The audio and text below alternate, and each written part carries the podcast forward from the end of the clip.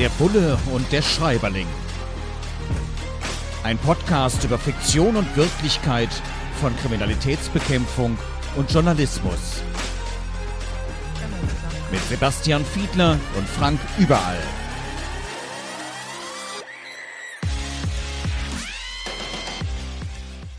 Herzlich willkommen zu einer neuen Folge von Der Bulle und der Schreiberling. Heute geht es mehr um Journalismus, nachdem wir uns in den vergangenen Folgen ja immer sehr schwerpunktmäßig um Kriminalistik gekümmert haben, geht es heute vor allem um die journalistische Tätigkeit. Ich darf herzlich begrüßen Sebastian Fiedler, unseren Bullen. Mein Name ist Frank Überall, der Schreiberling. Und diesmal geht es um den Roman Ciao von Johanna Ardoyan. Bei Kiepenheuer und Witsch erschienen und da geht es um Hans Benedek. Er war einst gefragter Feuilletonist bei einer Tageszeitung und ja, er hat einen Bedeutungsverlust zu erleiden. Er kommt irgendwie mit dieser modernen Welt nicht mehr so richtig klar, ärgert sich darüber, dass das Digitale immer mehr in den Vordergrund rückt. Feminismus, er soll dann eine Feministin oder will eine Feministin porträtieren und erlebt sein persönliches journalistisches Waterloo. Fangen wir mal ganz einfach an mit Aspekten, die dargestellt werden. Da wird nämlich auch darüber darüber berichtet, dass man sich selbst googelt, also Ego-Googling. Einfach mal schauen, wie man im Netz so unterwegs ist, wie häufig man zitiert wird, was da alles zu finden ist. Sebastian, machst du das auch manchmal? Deinen Namen eingeben und einfach mal schauen, Sebastian Fiedler, wie viel Google-Treffer gibt es denn so? Ja, das mache ich tatsächlich. Also ich mache das regelmäßig und ich habe auch sogar so ein Google Alert eingeschaltet, wo man also automatisch eine E-Mail zugeschickt bekommt, wenn man irgendwo bei Google auftaucht. Und das mache ich eher so in einer Art einer Presseauswertung, weil ich mich natürlich schon dafür interessiere, ob bestimmte O-Töne übernommen worden sind von manchen Zeitungen, wie darüber berichtet worden ist, ob es negativ oder positiv gewesen ist, um im Zweifel vielleicht auch noch irgendwie mal reagieren zu können oder um es innerhalb des eigenen Verbandes weiter zu verbreiten im Sinne einer internen Öffentlichkeitsarbeit. Also ich will mal sagen, es ist ist jetzt nicht nur irgendwie Ego, sondern es erfüllt durchaus auch eine tatsächlich echte Funktion. Vielleicht ist es ein bisschen auch eine Mischung aus beidem. Ja, geht mir genauso. Man muss vielleicht an der Stelle nochmal dazu sagen, du bist Bundesvorsitzender des Bundesdeutscher Kriminalbeamter und damit viel in der Öffentlichkeit. Meine Wenigkeit, ich bin Bundesvorsitzender des Deutschen Journalistenverbands und damit natürlich auch oft in der Öffentlichkeit. Wenn wir diesen Podcast produzieren, kann es immer sein, dass zwischendurch ein Anruf kommt und irgendjemand ein Interview haben möchte. Das ist unsere Lebensrealität. Und klar, da guckt man natürlich mal, was wird darüber berichtet und ähm, wie wird es dargestellt. Auch ich habe einen Google News Alert, der mich entsprechend warnt, wenn da wieder irgendwelche Berichte kommen. Ähm, ja, macht Spaß, ist aber auch manchmal anstrengend. Und für mich als Journalist kommt natürlich noch dazu, wenn ich Sachen veröffentlicht habe, dann gucke ich natürlich auch noch mal rein ein alter Chefredakteur hat mir früher, als ich noch bei der Zeitung war, gesagt, an dem Tag, wo ich morgens nicht reinkomme ins Büro und nachgucke, ob meine Artikel auch wirklich in der Zeitung sind, ob meine Autorenzeile drüber ist, an dem Tag, wo ich das nicht mehr mache und darauf nicht mehr neugierig bin, an dem Tag kündige ich. Der hat bis zum Ruhestand diesen Job gemacht und ja, es ist eben tatsächlich ein schönes Gefühl. Wir müssen allerdings in unseren Funktionen auch oft öffentlich auftreten. Du bist hin und wieder auch beispielsweise in Talkshows, du gibst Medienstatements ab, vor Mikrofonen, vor Kameras. Man muss genau darauf achten, was man sagt. Da kann ja auch schnell mal was falsch sein oder falsch verstanden werden. In diesem Buch Ciao wird davon berichtet, dass es Mediencoaches gibt, die Fernsehauftritte nochmal durchgehen, die nochmal genau analysieren, wie hat man sich da verhalten ich muss gestehen, ich habe mich da nie so richtig drum gekümmert. Ich mag mir auch alte Sachen von mir nicht nochmal angucken und alt ist dann schon das, was schon gesendet ist. Äh, trotzdem, wie sieht das bei dir aus? Hast du Mediencoaches? Hast du einen Beraterkreis, der dann nochmal guckt, macht der Fiedler das auch richtig? Nee, das habe ich in diesem Sinne eigentlich nicht. Also was ich natürlich habe, ist eine Diskussion innerhalb unserer Entscheidungsgremien, innerhalb der Vorstände, wenn es sich um Positionen handelt, die zum Beispiel neu sind oder die in der Öffentlichkeit besonders kontrovers sein könnten, wenn wir sie vorher noch nicht als Forderung platziert haben, dann diskutieren wir das durchaus im Vorwege, weil ich da nicht alleine irgendwie vorwegmarschieren möchte, ohne dass mein Vorstand mit an Bord ist. Ich vermute, das kennst du so ein bisschen aus dem Vereinsgeschäft auch und das bisschen meine ich natürlich spaßig. Und auf der anderen Seite, was wir so als Qualitätssicherung durchaus haben, wenn es um Texte geht, um, um gerade mal auch um längere Texte oder manchmal auch schon bei freizugebenden Texten, dann haben wir häufig noch immer einen Kollegen dabei, der nochmal redigiert, weil äh, wenn man selber was schreibt, übersieht man durchaus manche Tippfehler oder erkennt vielleicht nicht, dass ein unbedarfter Dritter vielleicht das nicht so versteht, weil er nicht so vom Fach ist. Also das sind so Mechanismen, die wir haben, aber Berater in dem Sinne auf keinen Fall. Du hast es schon angesprochen, in der Tat, da gibt es natürlich ein ganzes Team beim DJV, allen voran Pressesprecher Hendrik Zörner, der immer kritisch nochmal drauf guckt, alles, was ich an Texten rausgebe, äh, außer wenn es mal schneller Tweet ist bei Twitter, dann guckt der Pressesprecher nochmal drauf. Und klar, wir sind demokratisch organisiert, im Alltagsgeschäft, bei Standardthemen äußere ich mich schnell, aber bei anderen Themen frage ich dann auch schon mal zurück im Bundesvorstand, berate mich mit den Kolleginnen und Kollegen, manchmal auch noch mit unseren Fachausschüssen, mit den verschiedenen Gremien, die wir in einer solchen Gewerkschaft, in einem Berufsverband haben. Denn ja, ich bin ja nicht alleine. Ich bin ja nur auf Zeit gewählt. Gut ist jetzt schon relativ lange Zeit, aber trotzdem, es ist wichtig, da das Team immer auch mitzunehmen. Aber ja, die Auftritte werden dann nicht nochmal besprochen. Also wie ich vor einer Kamera gesessen habe, wie ich möglicherweise vor einem Mikrofon mich ausgedrückt habe, hm, da, da guckt tatsächlich keiner mehr drauf. Ist wohl bei Managerinnen, bei Managern zuweilen anders. Die lassen sich da intensiv helfen. Ist natürlich auch noch ein bisschen die Frage, wo kommt man her? Ich meine, ich habe mein Leben lang immer viel für Medien, auch für Radio und Fernsehen gearbeitet. Insofern ist mir das Ganze nicht ganz unbekannt. Was allerdings tatsächlich immer mehr Raum einnimmt, sind soziale Netzwerke, wo man sich auch schnell mal äußern kann, wo dann diese Äußerungen sich später auch in den etablierten, in den professionellen Medien wiederfinden, zumal wenn man noch den sogenannten blauen Haken hat, also klar erkennbar ist als die Person, die es tatsächlich ist und nicht irgendein Fake-Account. Jetzt heißt es in diesem Buch Ciao, ein Roman von Johanna Ardoyan, dass in sozialen Netzwerken eine dieser Figuren eben keine wirklichen Dialoge führt. Hm, geht mir oft auch so. Ich bin meist gar nicht dazu in der Lage, wirklich auf alle Tweets tatsächlich einzugehen. Du bist auch ziemlich aktiv in sozialen Netzwerken.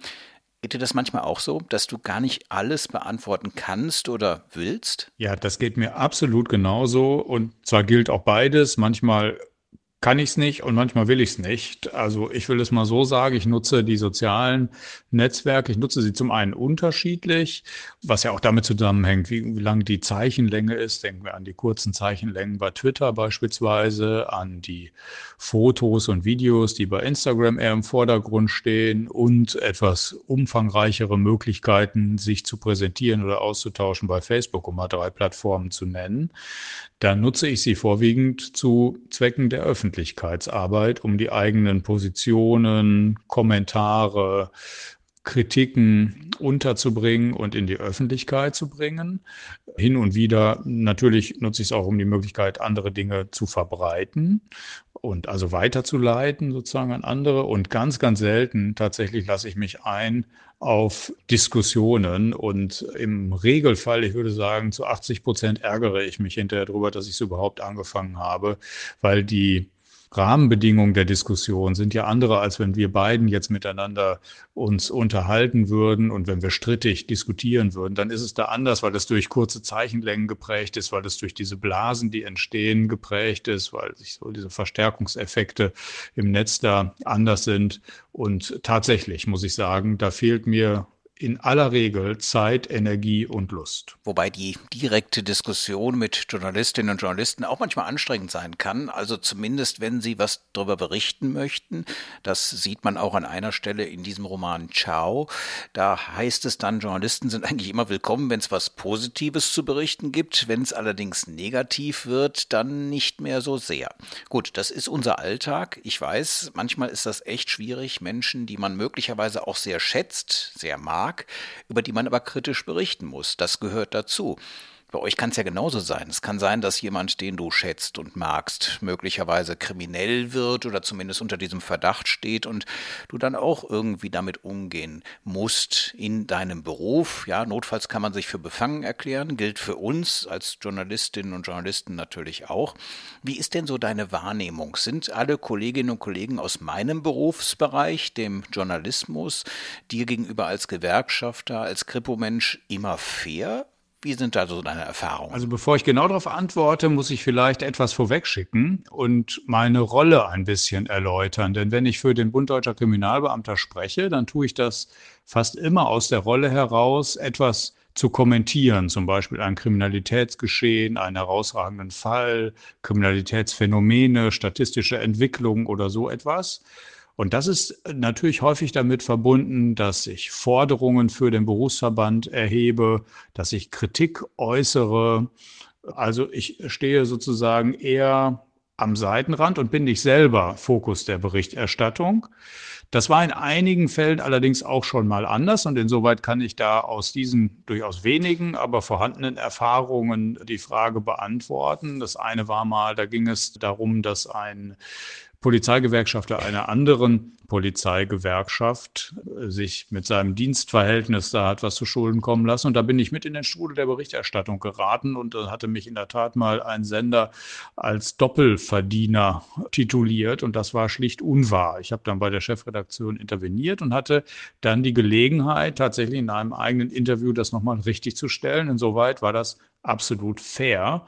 Und die wenigen Dinge, wo mir im, buchstäblich die Worte im Mund umgedreht worden sind, will ich jetzt nicht über alle Journalisten ausbreiten, sondern als Ausnahme kategorisieren und will insoweit sagen, in aller Regel, in der überwiegenden Zahl der Fälle habe ich das als außerordentlich fair empfunden. Schatz, ich bin neu verliebt. Was? Da drüben. Das ist er. Aber das ist ein Auto. Ja, Mit ihm habe ich alles richtig gemacht. Wunschauto einfach kaufen, verkaufen oder leasen. Bei Autoscout24. Alles richtig gemacht. In rund 40 Folgen habt ihr mich jetzt schon sagen hören, I want to tell you about the Beatles. Ich habe euch die Geschichten zu ihren Alben und ihren Songs erzählt, euch ihre wichtigsten Wegbegleiter und Vertraute vorgestellt und natürlich die Orte, die für die Bandgeschichte eine wichtige Rolle spielten. Habt ihr die drei bisherigen Staffeln schon durchgehört? Nein? Na, worauf wartet ihr dann noch? Rein in den Podcatcher eurer Wahl und einfach mal losgehört. Und folgt gerne auch unserem Instagram-Kanal iwtty-Beatles Podcast. Der Bulle und der Schreiberling. Ciao, der Roman von Johanna Ardoyan Erschien bei Kiepenheuer und Witsch. Das ist unser Thema heute. Und da geht es um einen Feuilleton-Redakteur, um einen Journalisten, der sich ja irgendwie aufs Abstellgleis geführt, gesetzt sieht. Und das begründet er unter anderem damit, die Zeitung muss sparen, dass Ressorts zusammengelegt werden. Also beispielsweise sind zusammengelegt in diesem Buch, in dieser fiktionalen Geschichte Sport und Wirtschaft. Aber es ist auch zusammen zusammengelegt, das Feuilleton, also der klassische Kulturteil mit dem Gesellschaftsteil. Äh, in der Tat erleben wir das immer wieder. Man will irgendwie hip, man will modern sein und irgendwo bleiben dann klassische Ressorts auf der Strecke. Sebastian, bei deiner Zeitungslektüre fällt dir da auch auf, dass sich da in den Ressorts was ändert? Vermisst du manchmal was, was es früher mal gegeben hat? Ich muss offen gestehen, dass mir das als Leser nicht so richtig unmittelbar ins Auge springt. Ich habe zwar natürlich mitverfolgt, dass bestimmte Redaktionen zusammengelegt worden sind, beispielsweise von Online- und Printmedien. Was mir eher auffällt, ist, und das vielleicht noch eher so im lokalen Umfeld, dass ich den Eindruck habe, es gibt de facto irgendwie nur noch ein Printmedium, was dort vor Ort berichtet, teilweise sogar nur noch ein Redakteur oder eine Redakteurin. Und das scheint mir, wenn ich das so richtig interpretiere, auch damit zu tun haben, dass natürlich Verlagshäuser viele Zeitungen unter einem Dach zusammenbringen und dann mehr oder weniger nur noch ein Verlagshaus in bestimmten Regionen unterwegs ist und dadurch vielleicht nicht mehr so gewährleistet ist, dass bestimmte Ereignisse aus unterschiedlichen Blickwinkeln, vielleicht mit unterschiedlichen Schwerpunkten aufgegriffen und aufbereitet werden und insoweit man nicht mehr so richtig die Auswahl des Nachrichtenmediums hat. Habe ich das so richtig interpretiert und ist das vielleicht sogar auch aus Sicht eures Berufsverbandes ein Problemfeld oder ist es einfach wirtschaftlichen Notwendigkeiten geschuldet und völlig unproblematisch? Ja, du stichst da in ein politisches Wespennest. In der Tat, das ist ein Riesenthema. Der Verlust von Vielfalt ist in vielen Regionen in Deutschland mittlerweile ein echtes Problem. Auf der anderen Seite kommen aber zum Teil auch neue Medien, gerade Online-Medien. Es gibt da ziemlich engagierte Kolleginnen und Kollegen, die lokale, regionale Online-Medien machen, damit auch anfangen, Geld zu verdienen. Und wir machen uns als DJV ziemlich viele Gedanken darüber, wie man sowas auch fördern kann. Weil in der Tat, wenn es nur noch ein Medium Medium vor Ort gibt, dann ist das keine Vielfalt mehr. Und ist natürlich viel spannender, wenn Konkurrenz, die bekanntlich das Geschäft belebt, auch unterschiedliche Blickwinkel hat mit unterschiedlichen Journalistinnen und Journalisten. Da sind wir schon ziemlich auf Zack, uns da einiges auszudenken, sind mit Wissenschaftlerinnen und Wissenschaftlern im Gespräch, mit Landesmedienanstalten beispielsweise auch, mit MedienpolitikerInnen. Das ist eine sehr spannende Zukunftsfrage. Und ja, letzten Endes schaden sich aus meiner Sicht auch Medienhäuser, die an der falschen Stelle sparen. Ich sage immer mehr Buntstift statt Rotstift. Also nicht so viel Rotstift, nicht so viel sparen, sondern Buntstift eher ein bisschen kreativ sein und gucken, wie man die Menschen tatsächlich dazu bekommt, für guten Journalismus auch zu bezahlen, weil darum geht es ja letzten Endes, denn die Verlage und auch wir als Journalistinnen und Journalisten wollen, ja, müssen ja auch von irgendetwas leben. Im Gegensatz zu Kriminalbeamten sind wir halt keine Beamten. Insofern muss das alles irgendwo erwirtschaftet werden bei den unabhängigen Medien.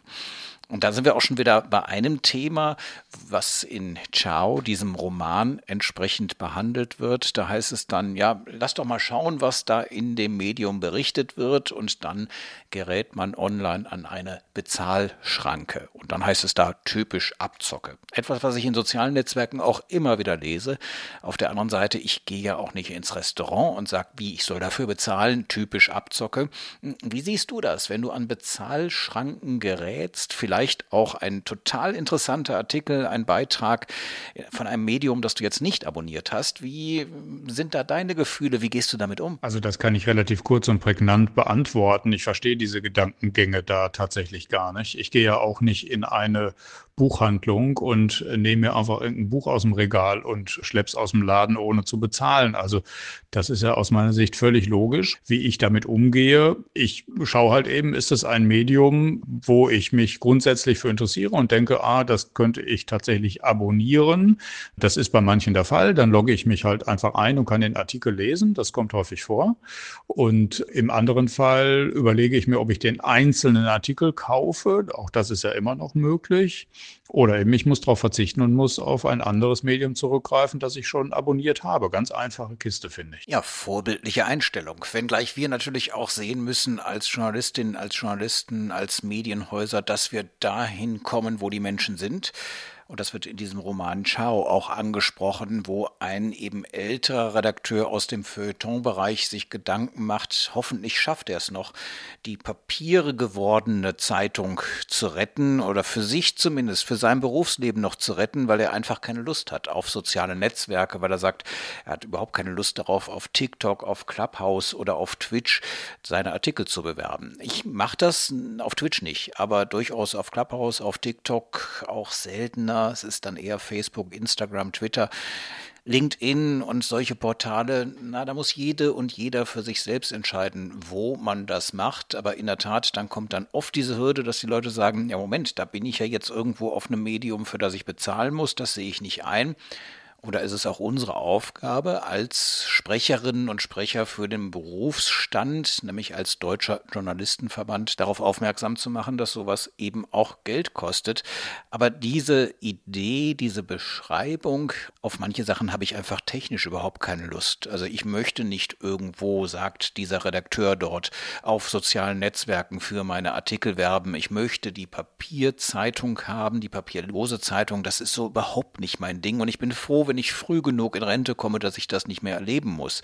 Gibt es bei dir im Kriminalistenberuf auch Sachen, wo du sagst, na, da bin ich eigentlich froh, es ist noch lange hin bis zur Rente bei dir, aber trotzdem, da bin ich froh, wenn ich mich damit technisch nicht mehr beschäftigen muss? Oder bist du richtig neugierig auf Technik? ich bin zwar grundsätzlich neugierig auf Technik und interessiere mich wahnsinnig für viele Dinge, die kriminalistisch jetzt da möglich sind, aber ich muss ein bisschen lachen, weil mir sofort natürlich ein Gedanke in den Kopf schießt. Ich bin heilfroh, dass ich mich mit den aktuellen Vorgangsbearbeitungssystemen, so sperrig heißt das, und ich erkläre es gleich, dass ich mich damit nicht mehr auseinandersetzen muss. Das stimmt tatsächlich. Das sind so Systeme, wenn also irgendwo eine Anzeige aufgegeben wird, dann wird halt der Vorgang erst dort erfasst und angelegt. Und diese Art der Datenerfassung ist halt in den aktuellen Systemen, die Bundesländer nutzen natürlich erstmal alle unterschiedliche, ist wahnsinnig kompliziert und komplex geworden. Das hat viele, viele Ursachen, aber ich weiß, in Nordrhein-Westfalen, da fluchen die Kolleginnen und Kollegen wirklich über das neue System, weil sie länger brauchen als früher, um überhaupt ihre Datenerfassung und Datenverwaltung zu organisieren. Das wird wohl jetzt so langsam besser. Aber das ist ein Punkt, da bin ich tatsächlich froh, dass ich an der Stelle nicht in der aktuellen Praxis stecke. Da kommt bei mir kein Neid auf. Okay, zu guter Letzt noch was Amüsantes in diesem Buch Ciao von Johanna Ardoyan, erschienen im Verlag Kiepenheuer und Witsch. Da wird auch davon gesprochen, dass es früher mal etwas gab in Zeitschriften, nämlich zum einen Original und Fälschung, zum anderen, ich kann mich auch noch erinnern, erinnern, dass irgendwo im Cartoon eine Maus versteckt war. Und äh, die Großmutter, die diese Zeitschriften gelesen hat, die Großmutter einer der Handlungspersonen in diesem Roman, die hat für diese Person immer die Zeitschriften aufbewahrt, dass äh, sie später dann eben diese Rätsel lösen kann, Original und Fälschung unterscheiden kann, die Fehler finden kann, ja auch die Maus möglicherweise finden kann in den anderen Zeitschriften. Äh, kommt dir da auch noch was bekannt vor? Also ich kann mich da noch gut dran erinnern. Du bist ja auch schon ja, noch nicht nahe dem Rentenalter, hatten wir vorhin festgestellt, aber ein paar Tage auf der Welt und du dürftest dich da möglicherweise auch noch dran erinnern, oder? Daran erinnere ich mich nur aus einem Grund, nämlich weil meine Mutter zu Lebzeiten tatsächlich solche Hefte, ich würde sie heute als Käseblätter bezeichnen, da rumliegen hatte und tatsächlich sich mit solchen Fragen beschäftigt hat. Und ich kenne es auch aus der Generation meiner Großeltern.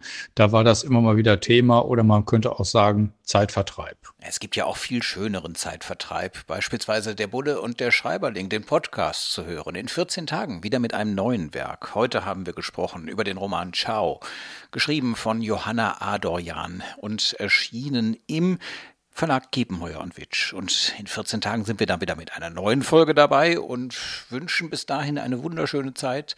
Fleißig lesen, vielleicht auch schon in den sozialen Netzwerken mal schauen, was wir als nächstes besprechen. Das kündigen wir nämlich immer kurz nach der aktuellen Folge dort an. Vielleicht dann auch schon mal vorab lesen und sich darauf eingrooven, darauf einstimmen, auf das, was wir dann hier besprechen. Wir freuen uns auf Sie, auf euch beim nächsten Mal. In diesem Sinne, alles Gute. Der Bulle und der Schreiberling. Ein Podcast über Fiktion und Wirklichkeit von Kriminalitätsbekämpfung und Journalismus. Mit Sebastian Fiedler und Frank Überall.